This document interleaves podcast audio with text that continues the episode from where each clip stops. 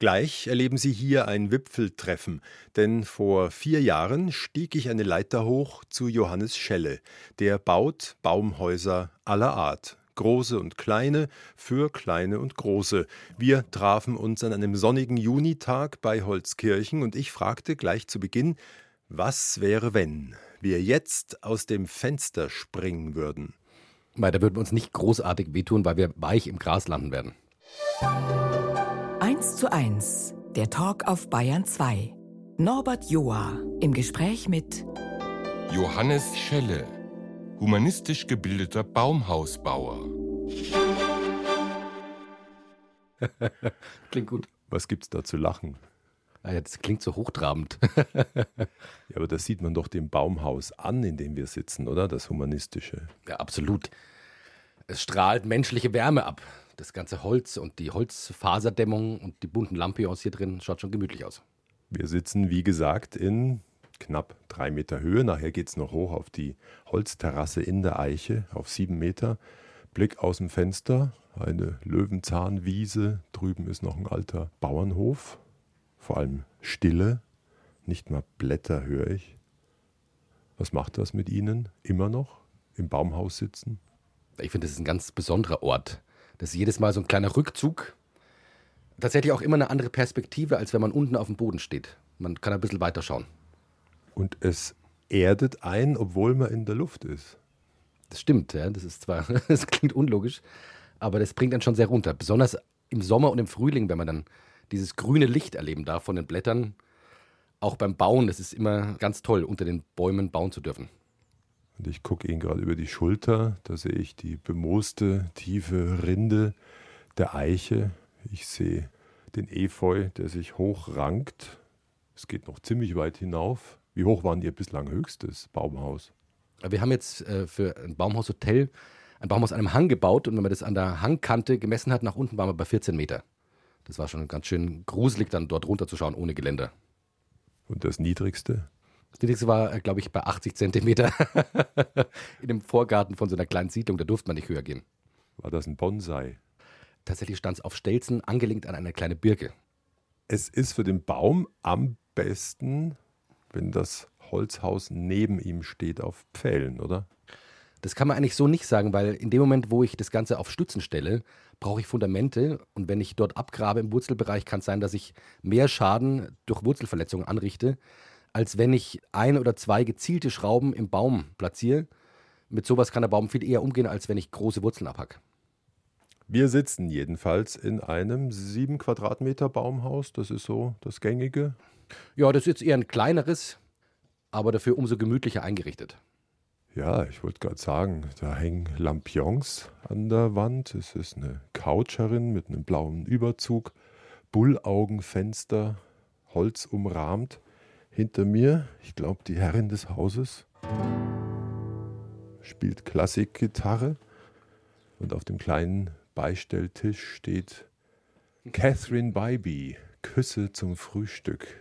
Hab so das Gefühl, hier ist die Mama mehr als die zehn- und siebenjährigen Kinder.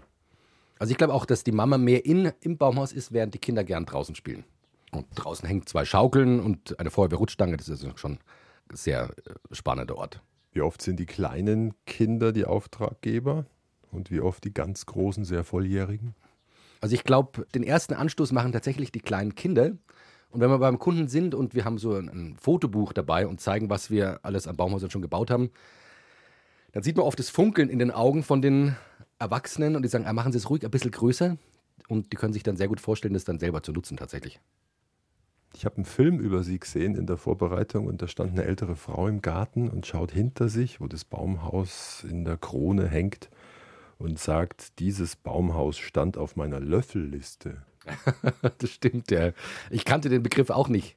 Das drückt scheinbar aus, dass man, bevor man den Löffel abgibt, noch ein paar Sachen erledigen will und das Baumhaus war eben eine davon. Sie erleben da auch ein spätes Wahrwerden von Kinderträumen. Tatsächlich öfter ganz nett war, wir durften für einen fast 90-jährigen Herrn bei Frankfurt am Main ein Baumhaus bauen auf acht Meter, weil er sagt, er hat sein Leben lang von seinem Garten aus über die Mainebene schauen dürfen. Jetzt haben sie ihm direkt eine Neubausiedlung vor seinen Gartenzaun gebaut. Und sein Wunsch war, auf Höhe seiner Dachrinne, meinte er, könnte er wieder über diese Häuser runterblicken.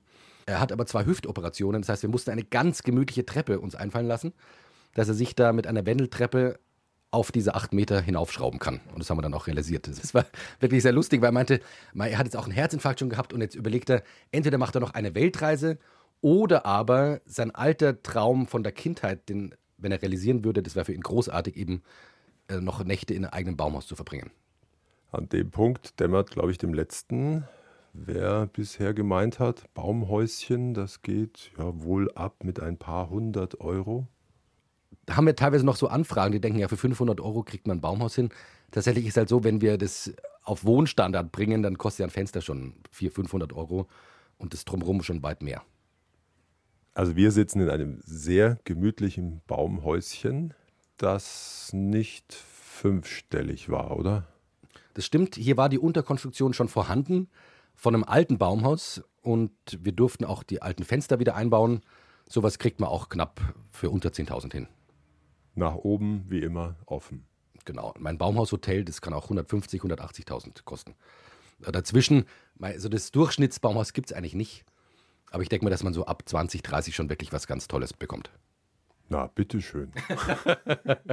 ich rede allerdings auch mit einem Zimmerermeister, der auch schon für einen Fußballprofi mal was gebastelt hat. Ein freihängendes Schiff zwischen zwei Bäumen. Ja, das war auch sehr nett. Kommt aus dem hohen Norden von der Küste und wir bräuchten irgendwas Maritimes im Baum.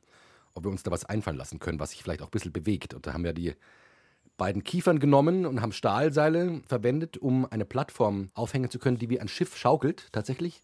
Und auch die ganze Plattform war wie ein Schiffsbug geformt und hatte eine kleine Kajüte drauf mit einem Steuerrad, wo man dann oben schön benutzen konnte. Da sind wir dann eher bei noch haben wir keinen Namen genannt. Fußballspielerpreisen angemessen, vielleicht so um die 30.000. Jetzt hört man auch ein bisschen die Vögel chilpen und die Terrasse weiter oben. Wozu war die noch gedacht? Also das Baumhaus hier, das ist ja relativ tief und wir haben gesagt, Mei, die Bäume sind so einladend und bieten da oben so einen tollen Platz, um die Abendsonne noch zu genießen. Das ist tatsächlich der höchste Platz im ganzen Grundstück. Man könnte dann über die Siedlung schauen, in der wir uns befinden und hätte schönen Blick auf den im Westen gelegenen Wald und haben dann eben auf sieben Meter noch vier Quadratmeter zum Glasel Wein trinken eingebaut. Ich schaue über die Schulter auf die steile Holzleiter, die hochführt. Geht man nachher hinauf, oder? Ja, sehr gerne. 1 zu 1, der Talk auf Bayern 2. Norbert Joa im Gespräch mit Johannes Schelle, humanistisch gebildeter Baumhausbauer.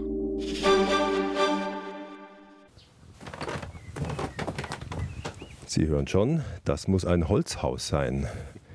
Und es ist auch noch in einem Baum drin und jetzt geht es noch höher in die Wipfel bei Holzkirchen. Sie dürfen voraus, ich frage ganz despektierlich, welches Gewicht? 90 äh, Kilo. Plus 98 von mir, ist eigentlich für Kinder gebaut, aber... Ja, das hält ja auch immer äh, Tonnen von Schnee aus, also dafür ist es ausgelegt. Dann Glück auf! Johannes Schelle steigt voraus und ich steige hinterher. Die große Wiese wird immer kleiner, könnte ich jetzt sagen. Ganz so schnell geht es nicht. Aber ich komme oben an, wo die drei Eichenstämme Platz gelassen haben für eine fünf Quadratmeter große Holzterrasse. Machen die Tür noch zu, dass wir nicht runterfallen. Ja, by the way, haben Sie schon erlebt, dass einer aus dem Baumhaus gepurzelt ist? Weil wir arbeiten in der Bauphase schon immer gesichert an Gurten. Aber tatsächlich ist es mir schon mal selber passiert, Gott sei Dank als Einzigen, dass ich beim Bauen ausgerutscht bin und, und drei Meter ins Gebüsch flog. Aber es blieb beim Schock. Wir drehen uns mal wie ein U-Boot Periskop um die Achse. Wir schauen jetzt nur noch auf Dachziegel der Einfamilienhäuser rundum, auf diese große grüne Wiese, gelbe Punkte von Löwenzahn durchsetzt, auf den alten Bauernhof. Das sind eindeutig Eichenblätter Jetzt könnte man eigentlich ein schönes deutsches Märchen erzählen. Es war einmal ein junger Johannes, der zeigte seinem Kumpel sein erstes Baumhaus als Student hineingezimmert in den Garten der Großmutter. Und was passierte dann? Wir hatten zu der Zeit beide nicht so Spaß an dem, was wir gerade begonnen hatten. Ich war Bauleiter in einer Baufirma im elterlichen Betrieb und mein Kumpel hat gerade Sport studiert und er meinte, eigentlich müssen wir was machen, was uns wirklich Spaß macht. Und dann haben wir gesagt, wir fotografieren mein Baumhaus und basteln eine kleine Homepage selber um diese Fotos rum und schauen, was passiert. Nichts. Nee. Also wir hatten uns tatsächlich den Spaß erlaubt und haben uns eine Festnetznummer auf diese Homepage schreiben lassen. Die war rufumgeleitet auf ein Handy, aber dieses Handy hat nie geklingelt.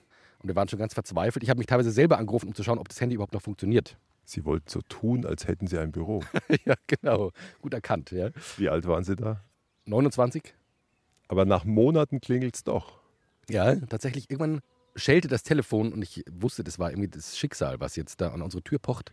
Und es war ein sehr netter Herr aus Gräfelfing, der meinte, ja, eure Homepage, die ist so unprofessionell, aber so sympathisch, ob wir immer ein Baumhaus bauen können. Und wir haben dann sofort Urlaub genommen. Wir hatten zwar überhaupt kein Werkzeug und auch eigentlich keine Ahnung, aber Kein Werkzeug. ja, also wir haben einen Akkuschrauber uns dann schnell äh, gekauft und eine Handkreissäge und haben ihm dann innerhalb von zwei Wochen ein kleines Baumhäuschen gezimmert und es hat verdammt Spaß gemacht. Und vom ersten Geld haben Sie dann eine wirkliche Webseite sich zimmern lassen, richtiges Werkzeug, Anzeigen geschaltet. Und dann kam vor allem wer? Sind es immer Familien mit großen Gärten? Also nicht nur. Äh, Es kam relativ schnell der erste Baumhaus-Hotel-Auftrag und mit dem konnten wir dann eigentlich wachsen. Das waren dann vier große Häuser, die als Baumsuiten genutzt werden im Weserbergland. Die stehen zum Teil auf Stelzen, zum Teil hängen sie am Baum. Da reden wir dann über Zimmer, Küche, Bad. Also die haben eine kleine Komposttoilette mit einem Handwaschbecken zum Zähneputzen und zum Händewaschen. Das fällt aber in den Behälter, nicht hinunter. das stimmt, das ist eine Komposttoilette, ja. Die bleibt an, an Ort und Stelle. Mhm. Da kann ich aber auch meinen Tag verbringen da oben. Ja, genau. Das sind so 20 Quadratmeter einfach auf 4, 5 Meter Höhe, wo man einfach mitten im Wald an einer schönen Lichtung gelegen mal ein paar Tage schön erleben darf. Und das gleiche Gefühl natürlich ein bisschen luxuriöser hat, das wir jetzt haben. Wir stehen zwischen diesen drei mächtigen Stämmen. Die brauchen schon so einen halben Meter, wäre gut, oder? Durchmesser. Ja, also wenn man auf einem Meter Höhe über dem Boden misst, ein halber Meter wäre schon, da hätten wir große Optionen für ein schönes Baumhaus. Wie es richtig zusammengeschraubt wird, da kommen wir nachher dazu in der Werkstatt, wo wir auch noch hinfahren. Und wenn ich so zum Horizont gucke und den Waldrand sehe, kann man Kaiser Caligula verstehen. Der soll gesagt haben, er fühlt sich in seinem Baumhaus wohler als in seinem Palast. Ja, das kann ich eigentlich gut nachvollziehen. Ja. Auch die Medici hatten ja wirklich schon ganz früh sich tolle Baumhäuser bauen lassen, obwohl die sicher auch andere Optionen gehabt hätten. Aber ich glaube, unter den Bäumen ist immer ein ganz magischer Platz. Das finden die Vögel auch, höre ich gerade. Ja, stimmt. Und für ihren Firmennamen, da kam ihnen ein legendäres Kinderbuch in Sinn. Wie ist der Titel und worum geht's da? Ja, das ist ein ganz netter Roman von Italo Calvino, der heißt Der Baron auf den Bäumen.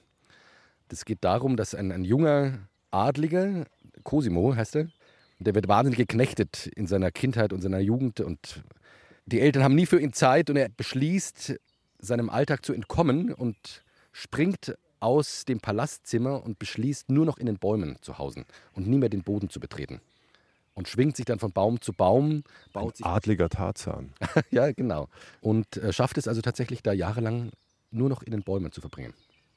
Wenn ich nach oben gucke, noch höher wäre irgendwann heikel.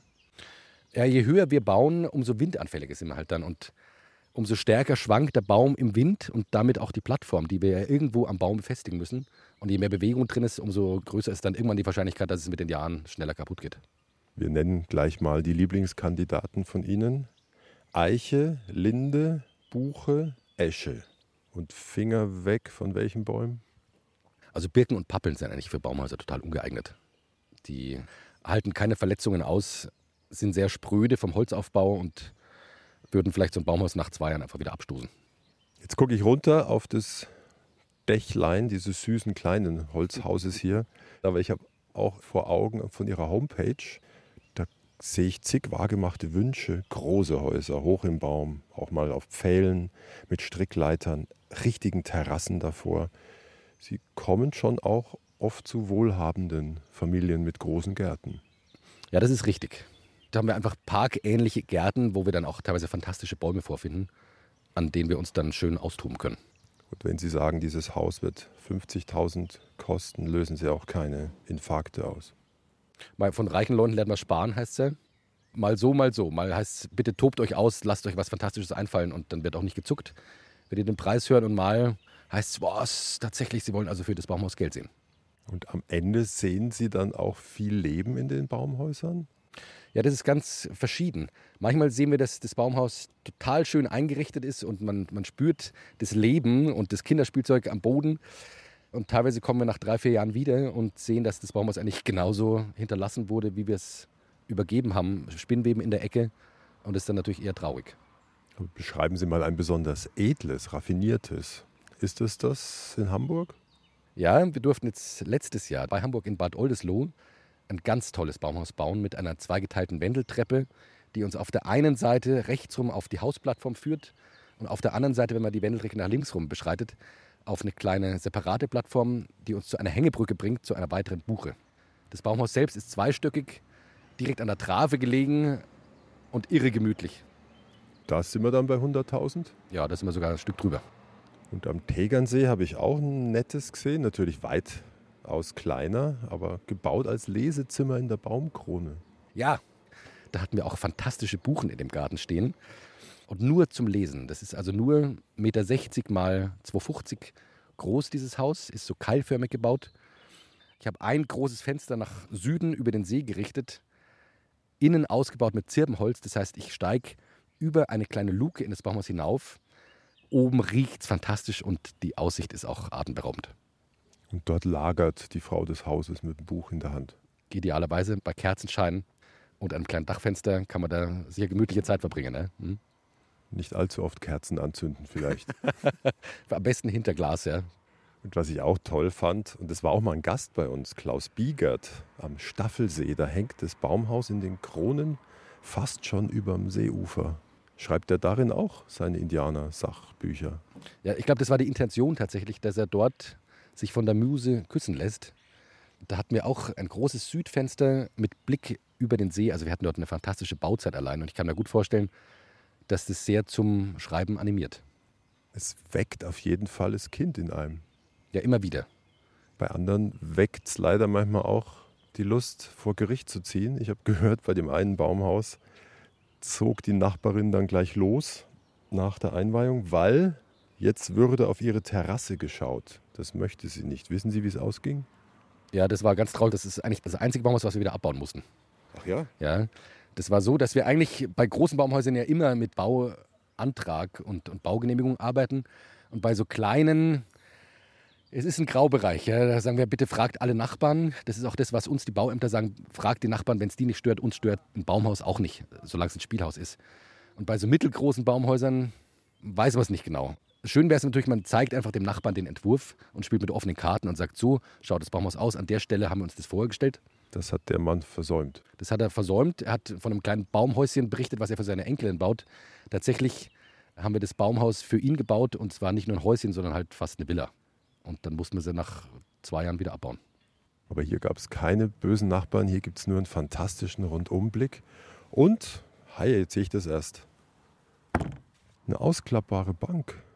Ja, hier dürfen dann die Kunden ihren Sundowner nehmen mit schönem Blick in die Abendsonne und auf den herrlich blühenden Apfelbaum, den wir hier auch gerade sehen. Über die Eichenblätter hinweg. Claudia Korek, frei.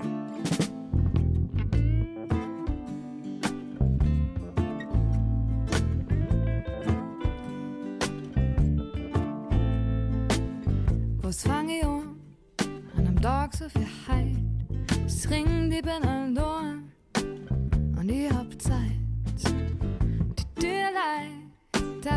ich kein Neid.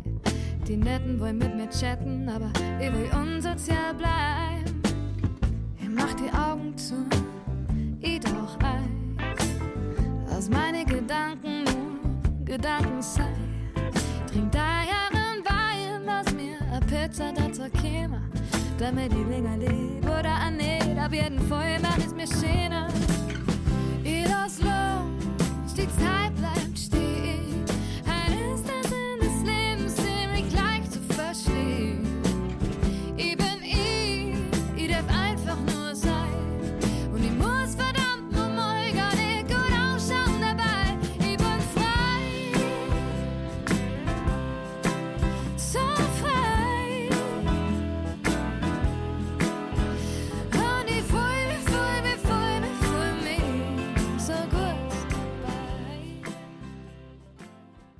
Und frei, so frei, fühlten wir zwei, mein Gast und ich, uns vor vier Jahren bei Holzkirchen in sieben Metern Höhe auf einer seiner Baumhausterrassen. 1 zu 1, der Talk. Zu Gast bei Norbert Joa. Johannes Schelle, Cellist und Gebirgsjäger. ja, das war mal. Ja. Mhm. Aber mittlerweile seit 13 Jahren hauptberuflich Baumhausbauer. Geboren Dezember 1974, aufgewachsen in München. Ist dann das also das Gegenteil von hier? Wir stehen ja auf einer Terrasse, fast schon in der Krone von drei Eichen über ihrem Baumhaus bei Holzkirchen, das Sie mal gebaut haben. Waren Sie ein Stadtkind? Ja, ich war tatsächlich bei München aufgewachsen, aber meine Oma hat am Tegernsee gewohnt und ich bin da wahnsinnig gerne schon als Bub rausgefahren und hatte als Bub mein allererstes Baumhaus in einer Rotbuche gebaut. Das war tatsächlich nur eine Palette, die ich da hingenagelt habe, ganz wüst. Armer Baum. Armer Baum. Die Spuren haben wir noch ganz lang gesehen. Die Nägel der Leiter, die einzelnen Sprossen hatte ich tatsächlich Stück für Stück an den Baum genagelt. Also wirklich Sünden, die wir jetzt so nicht mehr machen würden. Und in acht Metern Höhe traue ich mich zu fragen damals, wer war Ihnen näher? Berner Sennenhunde oder Ihre beiden Schwestern? Ich glaube, äh, vor den Schwestern habe ich es gebaut, um denen zu entfliehen. Und schade war, dass die Jule, unsere Berner Sennenhündin, nicht mit drauf kam. Das war zu steil für die. Das beantwortet die Frage nach den Schwestern. ja. Die waren deutlich älter auch. Ja, ja, acht und neun Jahre älter. Mhm. Wenn ich jetzt sehe, der Vater Bauunternehmer, die Mutter Architektin. Sie waren anfangs ja auf einem musischen, jetzt nähern wir uns dem Cello, einem musischen Gymnasium. Wie war's? Ja, ich bin jetzt kein Wunderkind. Dort waren sehr viele Wunderkinder, die haben einfach fantastisch Cello oder Klavier oder Geige gespielt. Ich war also super Durchschnitt, habe eigentlich nicht so oft geübt und war, glaube ich, dort nicht so gut aufgehoben. Darum habe ich dann nach der achten Klasse die Schule gewechselt und bin ans Max-Gymnasium gegangen in München, in Schwabing. Und dort war es viel lustiger für mich. Altgriechisch und Latein. Ja, sind tolle Fächer, die ich im Nachhinein nicht missen möchte. Nur wozu das alles, könnte man Rüde fragen. Daheim wartet eine Baufirma. Ja, gute Frage. Tatsächlich, ja. Wobei ein bisschen humanistische Bildung schadet sicher keinem. Können Sie noch den Anfang der Odyssee? Andra moi enepemusa polytropon hos malapolla planicht epei trojas hieron ptolietron eperse. da sind Sie jetzt schon weitergekommen als mein Vater, der immer nur die erste Zeile okay. konnte. Aber das haben Sie kaum zitiert, wahrscheinlich in Gedanken. Sommerferien auf dem Bau. Ja, ab und zu wollte ich auch einfach eigenes Geld verdienen und durfte dann auf manchen Baustellen mitarbeiten. Nach dem Abi allerdings erstmal Teil 2, also Cello war das eine Hobby, Gebirgsjäger in Mittenwald. Was bleibt aus der Zeit? Weil für mich war klar, entweder darf ich in die Berge gehen in diesem Jahr oder ich hätte verweigert. Und das habe ich denen bei der Musterung auch gesagt und habe gesagt, ja gut, dann hätten wir noch einen Platz im Mittenwald frei. Und das war für mich eigentlich eine tolle Zeit. Ich war selten so viel draußen und in den Bergen, zumindest nach den drei Monaten Grundausbildung. Geblieben sind zwei, drei Freunde. Aber draußen, Höhe, körperlich was machen, das zieht sich durch ihr Leben. Das stimmt, ja. Ich habe kurz vorm Abitur so eine Berufsberatung gemacht im Arbeitsamt damals, Interesse halber. Und sie meinten ja, wären sie entweder Florist oder Kaminkehrer. Und da dachte ich mir, das ist total abwegig. Aber wenn man das jetzt im Nachhinein betrachtet, irgendwo hätte beides äh, schon seine Berechtigung gehabt. Draußen zu sein, mit Pflanzen arbeiten, hätte ich vielleicht mir einiges gespart an Ausbildung. Aber wofür Sie sich jetzt entschieden haben, ist ja ideal. Baumhausbauer. Gebaut haben Sie ja wohl gleich nach den Gebirgsjägern noch. Sie waren eine Weile in Brasilien, Fortaleza, eine 2-Millionen-Stadt an der Küste, am Äquator, haben mitgeholfen beim Schulbau. Und was haben Sie aus der Zeit mitgenommen an den wohlhabenden Tegernsee? Die Leute leben tatsächlich ganz anders und sind aber trotzdem oft so viel glücklicher und strahlen so viel mehr Zufriedenheit aus, als was man hier auf dem Birkensteig, egal ob es jetzt in München oder am Tegernsee ist, sehen kann. Das brachte einen wirklich zum Grübeln. Die Leute wohnen mit acht Kindern zusammen äh, als Familie in einem kleinen Lehmhüttchen, haben nichts außer ihren kleinen Garten dort tatsächlich immerhin, wo sie ihre Früchte anbauen, die auch dort fantastisch wachsen und ganz frisch vom Baum zu essen sind. Aber machen sich trotzdem eigentlich keine Sorgen um die Zukunft. Und das ist sehr erstrebenswert. Aber Sie haben, glaube ich, das Talent zum Glück. Ich habe zumindest einen Beruf, der einen sehr oft sehr glücklich macht. Zimmerer wurde es ja erstmal. Sie haben sogar einen Zimmerermeister gemacht nach vier Semestern Architektur. Das war zu theoretisch nämlich an. Dann Bauleiter in der väterlichen Firma, aber es war es auch nicht. Na, ich war einfach von Anfang an immer sehr, sehr gern draußen und habe mit meinen eigenen Händen Sachen geschaffen und sehr gern mit Holz gearbeitet und das konnte ich in der Firma nicht verwirklichen. Da war ich hauptsächlich im Büro gesessen. Aber just als der Sohn da war, der erste, und Sie gerade mal 30, gehen Sie zum Vater ins gemachte Nest sozusagen. Die Baufirma war ja da und kündigen. Waren Sie gleich froh oder war Ihnen bang, wie Sie raus sind dann aus dem Haus? Mir war sehr oft sehr bang, weil in den ersten zwei Jahren haben wir, glaube ich, drei Baumhäuser gebaut. Und ich dachte, Mai, oh Mai, jetzt habe ich Familie und Verantwortung und der erste Sohn ist da und ich mache hier so eine Luftnummer. Aber Gott sei Dank hat sich das gut entwickelt. ja. Im wahrsten Sinne. Wir stehen immer noch in acht Metern Höhe. Ist toll, man könnte hier einen Nachmittag verbringen. Absolut, ja, es ist ein toller Platz. Und auch gerade jetzt, wo das, das Licht durch diese jungen Eichenblätter hier durchkommt, ist es also wirklich ganz fantastisch. Ich glaube, da drüben baut sich gerade der Nächste sein eigenes Baumhaus. Zumindest hat er einen Mörtelmischer laufen, gell? Für Beton. Aber was ist schon Beton gegen Holz? Ja, das ist tatsächlich ein ganz anderer Werkstoff. Also wir alle, die in der Werkstatt arbeiten, sind total froh, wenn wir in der Früh die Werkstatt aufsperren und der Holzgeruch kommt einem entgegen, ob das jetzt von den Zedernholzschindeln ist, die wir eigentlich meistens auf den Dächern verarbeiten, oder einfach von der frisch geschnittenen Fichte. Das ist ein wahnsinns toller Werkstoff. Wir gehen jetzt gleich mal runter. Zwar ungern, aber wir wollen nach nebenan in die Werkstatt und uns den tollen Stoff mal genauer angucken. Dazwischen singt der Stefan Dettel Berg. Fangt da ohne blå, grad for gangs neie år. Skinner da, ciao jobbi. Zu am hit. Geht den noch, donne blå, gåne di, skida hi. Skinner Nacht, schau ich obi zu ihr hin.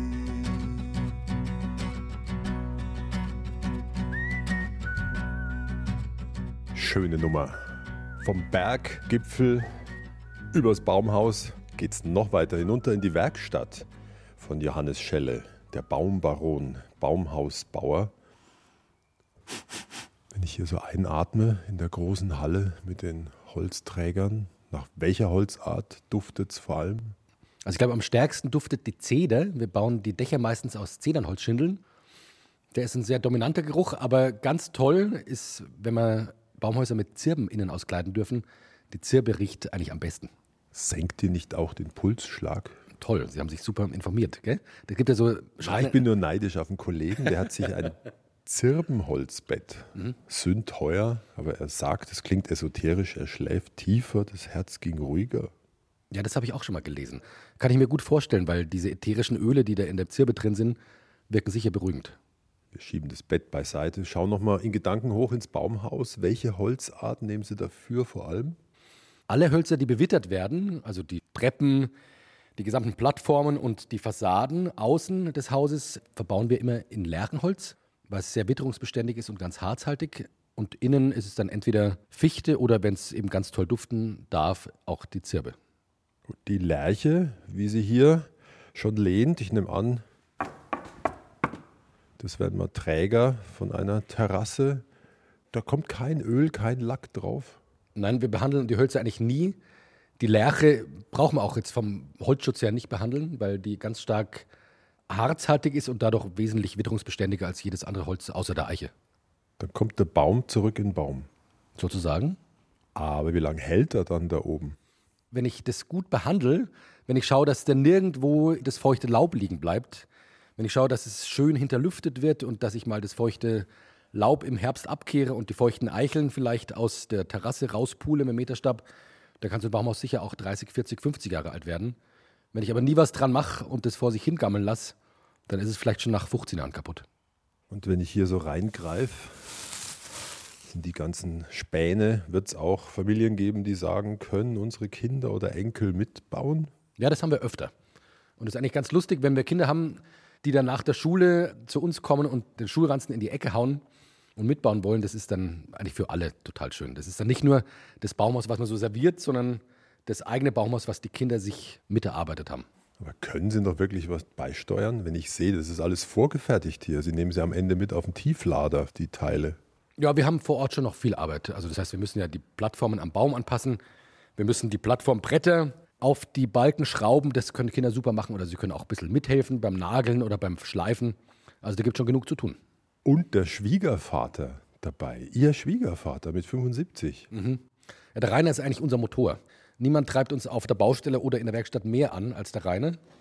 Und der Rainer zeichnet auch unsere Baumhäuser zusammen mit dem Christopher. Und immer wenn er ein Baumhaus zeichnet, dann lässt er nicht locker, bis das Baumhaus perfekt im Baum installiert ist. Und der kraxelt oben mit rum. Absolut, ja, ja. Der braucht es ganz dringend. Und hier in der Lagerhalle mit den Ausmaßen. Pff. Ja, 15 mal 30 haben wir genug Fläche, dass wir auch mal, wenn es draußen regnet, dass wir alle sieben oder acht Leute hier in der Werkstatt arbeiten können. Und hier lehnt schon eine Seitenwand und die Fenster sind schon rausgefräst. Das ist als Dämmstoff auch Holzwolle und innen laufen, sehe ich, Elektrokabel durch. Also Licht wollen jetzt doch die meisten schon. Ja, es ist eigentlich immer mehr so, dass die Baumhäuser komplett gedämmt sind, dass man die wirklich als Wohnraum nutzen können. Und wenn man sie dämmt, ist es eigentlich dann nur die Konsequenz, dass man dann auch die beheizen kann. Und das machen wir meistens, indem wir Strom in die Baumhäuser hochlegen und dort einen kleinen Elektroheizkörper oder so einen heißen Stein an die Wand legt, dass man das schön schnell temperieren kann. So wie in unserem Häuschen vorhin. Genau, genau, das ist echt dann sehr gemütlich. Wir schwenken jetzt aber, nachdem alles so federleicht und natürlich und organisch klingt, zu diesen Teilen hier. Vor allem zu dieser schwarzen, 5 Kilo schweren Schraube, wenn es reicht. Die GTS All-Star Schraube. Wir machen es wie im Jungsquartett. Länge der Schraube. 40 Zentimeter. Durchmesser vorne, wo es in den Baum reingeht. Wir bohren immer mit einem 30 mm Bohrer vor. Eigentlich ist das Gewinde 36 mm stark. Und dann steckt es 17 im Baum. Ja, zwischen 15 und, und 18 Zentimeter können wir das schwere Gerät reinschrauben. Trägt welche Last?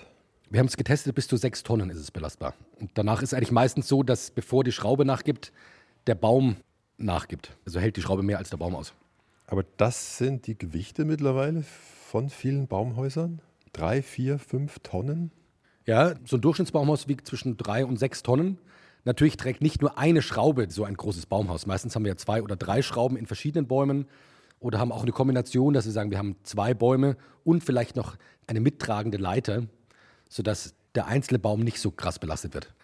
Klingt furchtbar brachial. Eigentlich ist es für den Baum eine punktuelle Verletzung, mit der er super umgehen kann.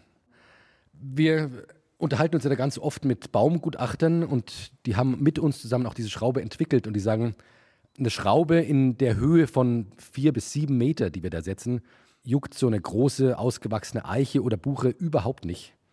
Ein Baum kann ja mit ganz anderen Umwelteinflüssen umgehen. Riesenstürme, die an der gesamten Krone wettern und zerren. Also da ist so ein kleines Baumhäuschen eigentlich dann eher nebensächlich. Hm, was ist das? Das ist jetzt eine Zirbenschindel, die habe ich gerade auseinandergebrochen. Und da an der Schnittkante riecht es natürlich besonders stark. Ist ganz frisch. Da fällt mir ein, ich soll auch noch ein Zirbenholzsäckchen mitbringen für eine Kollegin. Mit Spänen. Dann hobel ich das schnell runter. Dazu hole ich mein Lieblingswerkzeug, ist nämlich der Handhobel. Immer noch. Ja, den habe ich von meiner Mutter zur Meisterprüfung geschenkt bekommen und der liegt so gut in der Hand, mit dem macht es Spaß zu arbeiten. Und wehe, sie schläft dann nicht besser. Wir sagen auf jeden Fall schon mal Danke. Sehr gern. Das duftet schon stark, gell? So, so, aber auch so ätherische Öle drin, oder? Mhm, mh. Ich glaube, das ist das Beruhigende dran. Das Öl. Gute Nacht. 1 zu 1, der Talk auf Bayern 2. Norbert Joa im Gespräch mit Johannes Schelle, humanistisch gebildeter Baumhausbauer.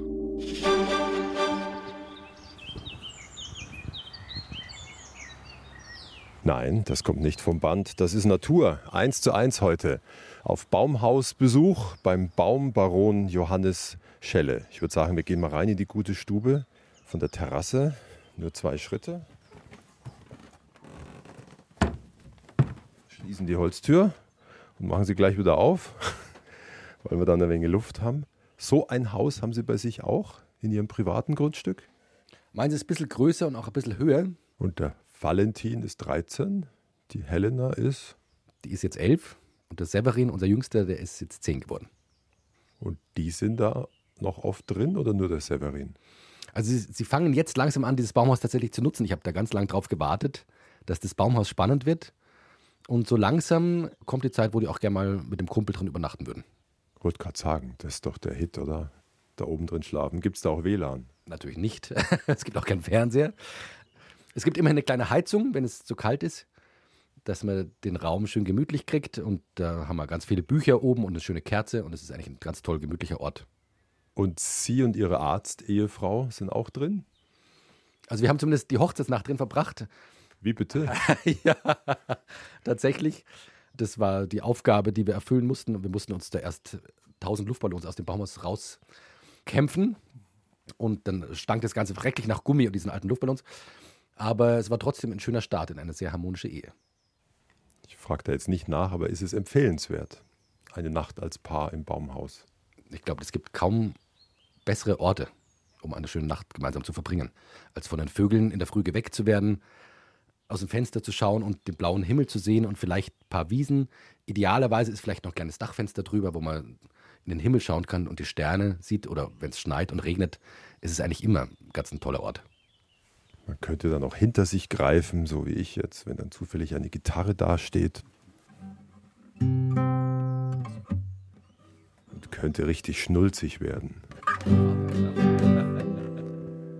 It's not time to make a change. Just relax, take it easy. You're still young. That's your fault. There's so much you have to go through. Find a girl, settle down. If you want, you can marry. Look at me. I am old, but I'm happy. Sie könnten ewig so weitermachen, Herr Schelle. Sauber. Zusammen sind wir stark. Sie haben ja auch eine Garagenband. Stimmt, ja. Und eine ganze Familie. Die spielen auch alle Instrumente? Ja, wir spielen Klavier und mein Sohn spielt ganz toll Gitarre. Mittlerweile ist der schon so gut, dass wir auch zusammen singen können. Das macht am meisten Spaß. Er spielt Gitarre, ich singe dazu. Und die Frau arbeitet wieder mit drei Kindern? Ja, die Silke hat jetzt vor zwei Jahren. Eigentlich eine blöde Frage fällt mir gerade ein. Das kann man jeden Mann auch fragen. Sie arbeiten wieder, obwohl sie drei Kinder haben. Das stimmt, ja, das ist eigentlich unfair, gell? Aber ist ja doch oft so, Mai, dass sie das so ergibt. Nee, tatsächlich, die Silke arbeitet seit zwei Jahren in Bad Wissi in einer Klinik.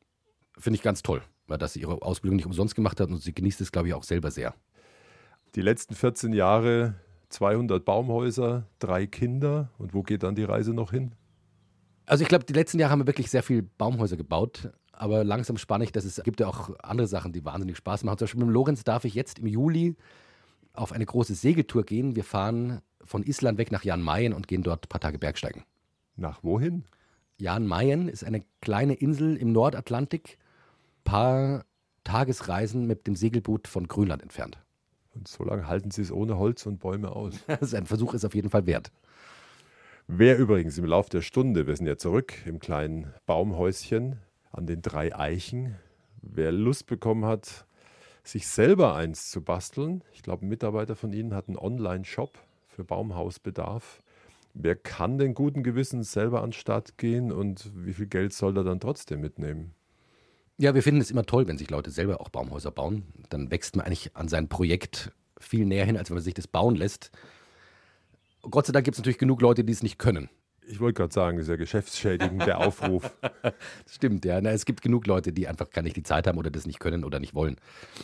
Wenn man es trotzdem machen will, man braucht gutes Werkzeug, auf jeden Fall einen Akkuschrauber, eine Kreissäge, eine Wasserwaage, handwerkliches Geschick, eine gute Leiter und vor allem sollte man sich im Vorfeld einen guten Plan machen. Das ist eigentlich das A und O. Mit dem guten Plan und einem gut gezeichneten Baum, in den ich mir das Baumhaus gut hineinplane, fängt alles an. Ha, und wir kriegen Besuch von der Herrin zweier Häuser. Das große für die Familie, übrigens auch Holz verkleidet. Und das kleine Baumhaus hier. Hallo. Und jetzt, wo die Kinder gerade nicht da sind, frage ich die Steffi, darf ich sagen, wer ist mehr hier drin? Sie oder die beiden? Also wenn ich ehrlich sein soll, ich. Die Kinder sind vor allem draußen, weil wir haben ja da so eine Feuerwehrrutschstange und eine Schaukel und ein Seil und alles Mögliche. Also die spielen sehr viel draußen, aber so zum Lesen und auch zum Arbeiten ab und zu bin meistens ich im Baumhaus. Lesen und schreiben können sie auch im großen Haus. Das stimmt, ja, aber dann klingelt es an der Tür und dann klingelt das Telefon und dann sehe ich den Wäschekorb und dann denke ich mir, ach, dann komme ich doch nicht so ganz dazu. Und wenn ich im Baumhaus bin, dann habe ich meine Ruhe und da kann ich das dann machen. Und aus welchem Fenster schauen Sie am liebsten? Aus dem Fenster, das direkt vor meinem Schreibtisch steht. Aber ich gucke eigentlich aus allen. Also ich habe ja drei große und ein kleines. Da sieht man auch ab und zu mal einen Fuchs drüber laufen sogar. Obwohl wir ja eigentlich hier doch umgeben sind von Häusern und alle möglichen Vögel und Krähen. Also ich habe immer was zu sehen, wenn ich rausschaue. Dann kann man doch nicht so gut arbeiten. Ja, doch, man kann sich ja inspirieren lassen von der Natur und so. Kommen mir gute Gedanken meistens. Dann ergänzen Sie den Satz, ein Leben ohne Baumhaus wäre? Möglich, aber sinnlos. Auch wenn die Kinder schon lange ausgezogen sind. Ja, besonders dann. Was will ich in dem großen Haus, wo jedes Kinderzimmer mich angähnt vor Leere, wenn ich hier einen kleinen gemütlichen Raum habe, wo nur ich bin und ein paar Bücher, das ist doch Wahnsinn. Das haben übrigens schon mehrere Besitzer der großen Häuser dann gesagt. Die gucken rüber auf ihr großes Haus und sagen sich, brauch's gar nicht so. das hört man tatsächlich immer öfter, ja. Der Downsizing-Gedanke, das erlebt man im Baumhaus relativ intensiv, weil es ist ja meistens einfach ganz kleine Räume, die ja irgendwo von dem Baum getragen werden müssen und das darf ja nicht zu stief aussehen. Das heißt, ich kann ja nicht einen Mords Platschari dahin bauen, auf Bayerisch gesagt. Aber man braucht ja nicht viel. Tatsächlich, wenn ein Bett und ein Schreibtisch drinsteht und vielleicht noch eine Eckbank mit zwei Stühlen zum Scharfkopfen, was will ich mehr? Und im Haupthaus ein Bad. das stimmt, das ist wichtig, ja. Viel Spaß noch damit, danke. Ja, danke auch. Sie sind jetzt 44. Kennen Sie Baumhausbauer, die mit 60 noch da oben rumkraxeln? Ja, es gibt lustigerweise einmal im Jahr die große Treehouse Conference. In Oregon findet die statt und da sind sehr viele Baumhausbauer von der ganzen Welt treffen sich dort und tauschen sich aus. Wie wohnen Sie da? In Baumhäusern oder im Zelt. in einem Baumhausresort von einem dieser ganz tollen alten Baumhausbauer, Charlie Greenwood. Der heißt so. Der heißt tatsächlich Charlie Greenwood, der, der hat auch die Baumhausschraube mitentwickelt mit dem Michael Garnier, auf dessen Grundstück das stattfindet. Auch Pete Nelson, so das ist der amerikanische Baumhauspapst, vielleicht kennen den manche auch hier, spricht dort und sagt, wie er seine Baumhäuser plant. Und es ist also ein ganz tolles Zusammenkommen von Leuten, die die gleichen Interessen haben. Ja, die Stunde im Baumhaus ist viel zu schnell verflogen, so ein Mist. Was könnte ich noch fragen? Haben Sie denn eigentlich eine Löffelliste? Und was steht da drauf? Habe ich tatsächlich keine. Wer jetzt erst zugeschaltet hat.